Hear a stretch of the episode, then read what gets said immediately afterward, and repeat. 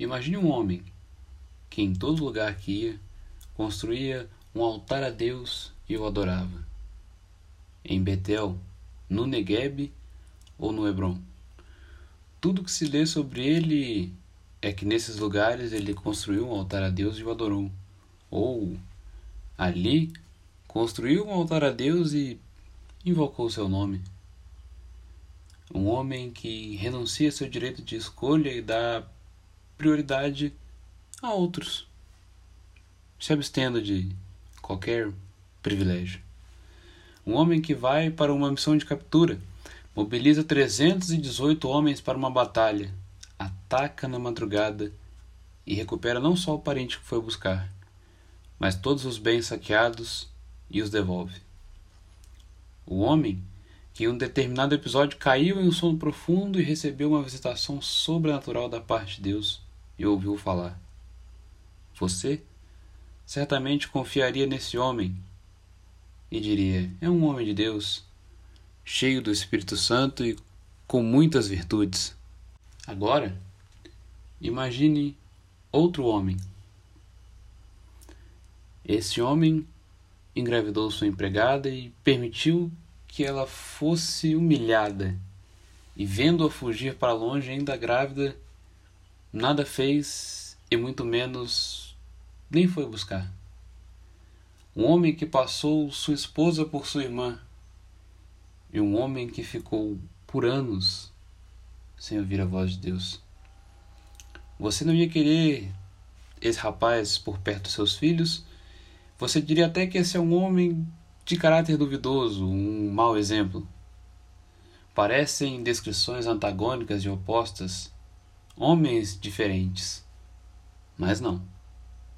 Ambos são a mesma pessoa e eu vou dizer mais. Deus pegou este homem e fez uma aliança. Mudou seu nome. Antes, Abrão.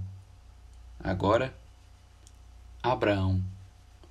Você o conhece, você sabe todo o trecho e usa os jargões como pai de multidões ou setu, uma bênção. Posteriormente, Abraão mente para Abimeleque. Expulsa a empregada o filho que haviam regressado do deserto.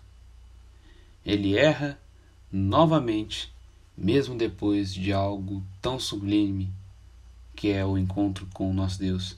E eu gostaria de ler um versículo com você.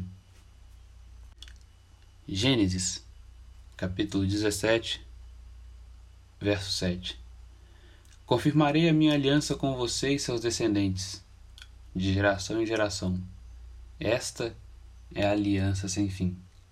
Serei sempre o seu Deus e o Deus de seus descendentes. Essa é a afirmação de Deus para Abraão. Serei sempre o seu Deus. O seu Deus e o Deus de seus descendentes, independente dos seus erros. Abraão falhou eu falhei e falho todos os dias.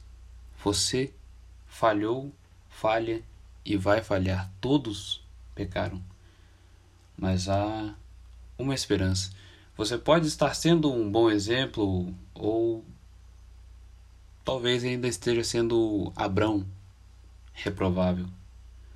Mas lembre-se que Deus te chama de filho e mesmo diante dos seus erros, ele sempre será o seu Deus a graça diante do trono de Deus para todos aqueles que pecam e se arrependem e buscam a Deus verdadeiramente com o seu coração quebrantado, prostrado, reconhecendo que são carentes da graça e do poder de Deus em sua vida. Esta é a aliança sem fim. Serei sempre o seu Deus e o Deus de seus descendentes.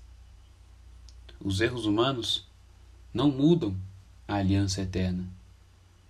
O inimigo te acusa e diz que Deus vai te rejeitar por conta dos seus erros. Mas lembre-se, esta é a aliança sem fim. Serei sempre o seu Deus. E isto é Ele quem diz. Ele sempre será o nosso Deus. Ele sempre será o nosso Pai.